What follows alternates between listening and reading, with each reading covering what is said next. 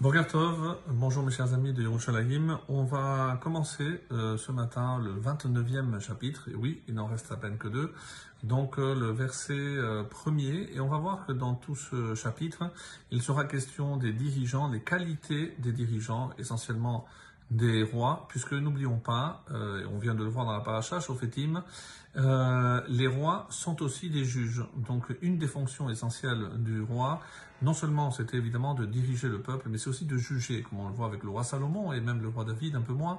Et euh, voilà pourquoi le roi Salomon ici euh, va consacrer ce chapitre essentiellement à toutes ces qualités pour savoir ce qu'on doit attendre d'un véritable roi, d'un véritable dirigeant. Et le premier verset nous dit Ishtochachot makshe oref. Alors, Ishtochachot, il y a deux façons d'interpréter. Euh, un homme qui a subi des euh, reproches ou un homme Ishtochachot, un homme éprouvé, qui a malheureusement vécu beaucoup d'épreuves. Makshe oref, il raidit sa nuque. Donc, on va prendre le premier sens. Ishtochachot, comme on dit, Ishtochachot, c'est... Euh, Makshe Oref lishmoa akavana chez Mochichim Otoharbe, selon le commentaire. Donc c'est un homme euh, qu'on réprimande souvent. Makshe Oref, il finit donc par raidir sa nuque. Il devient presque insensible donc à ses, euh, reproches. Peta yishaver ve'en marpe sera brisé. Peta, c'est pit homme, nous disent nos chachamim. Donc il sera brisé soudain marpé et sans remède. Donc dès l'instant où je ne suis plus, euh, on va dire, euh, assez réceptif à des réprimandes, donc je bloque euh, ma réceptivité, c'est ça ce qui raidit sa nuque, il n'entend plus, malheureusement tôt ou tard, donc il n'y a pas de remède, puisque euh, on verra bientôt aussi, euh, pour la préparation au mois de Elul, une des conditions pour faire teshuva, c'est garder donc cette réceptivité, cette ouïe, et tant qu'on entend et on réagit, donc il y a toujours moyen d'améliorer. Mais si je deviens insensible, je bloque cette réceptivité, en marpé, il n'y a pas de remède. Donc deuxième verset, Birvot Sadikim Yismacham. Quand les justes se multiplient, le peuple se réjouit. Il y a plusieurs euh, exemples ici de quoi on parle. Bimshol Moshlim Tzadikim. C'est lorsque les dirigeants sont des justes. Pas s'il y a beaucoup de justes dans un peuple, mais au contraire, c'est que on est dirigé par des gens qui sont justes. C'est pour ça que Yismar, c'est un futur. On se réjouira. On aura des raisons non seulement d'être content maintenant, mais de se réjouir constamment. Et on donne des exemples par exemple, dans Shaoul, Shmuel Aleph, chapitre 11, verset 15, Vaishma Sham Shaoul vechol Israël admeod. Donc euh, ici, non seulement c'est Vaismar euh, Sham Shaoul, il s'est réjoui, mais tout Israël s'est réjoui avec. Et il y a aussi d'autres exemples, David, où tout le peuple s'est euh, réjoui, à l'époque de Shlomo aussi, Ochlim Veshotim Usmechim.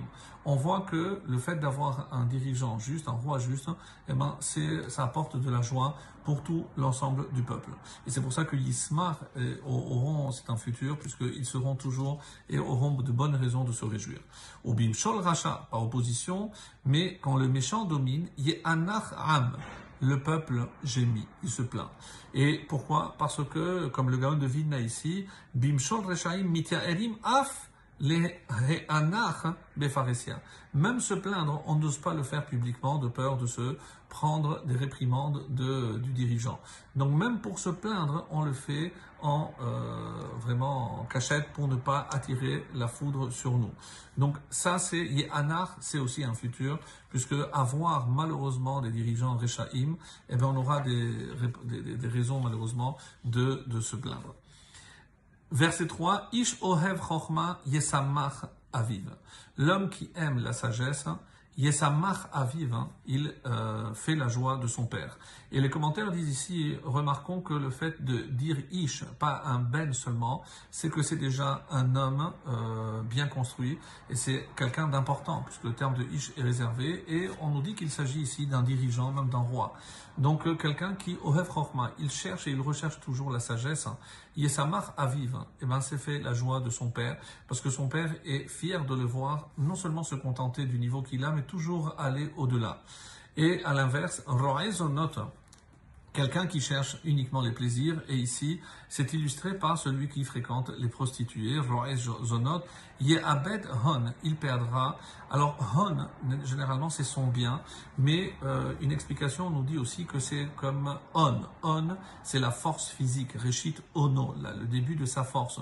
Pourquoi? Parce que à force de dépenser son énergie avec des femmes, il n'utilisera pas cette énergie pour diriger le peuple comme on attend de lui. Ça, c'est par opposition à celui qui recherche la sagesse. Et pour terminer, Dalet, le 4, Melech Mishpat Ya'amid Aretz. Un roi, par la justice, par l'équité, Ya'amid Aretz maintient son pays. Grâce à la justice, un peuple peut tenir. Ve'ish terumot yehersena, mais un homme qui fait terumot, des exactions, on va traduire d'autre façon, le ruinera. Qu'est-ce que c'est ish terumot? Alors, il y a deux façons d'interpréter. Comme on l'a vu dans la paracha, Levilti rum levavo. Terumot, c'est un homme hautain, un roi hautain. Attention de ne pas élever ton cœur au-dessus de, des autres, de te croire supérieur. Mais il y en a qui disent aussi que euh, terumot, c'est ce qu'il prélève. Pourquoi? C'est des missiles et arnonotes. C'est quelqu'un qui met des taxes.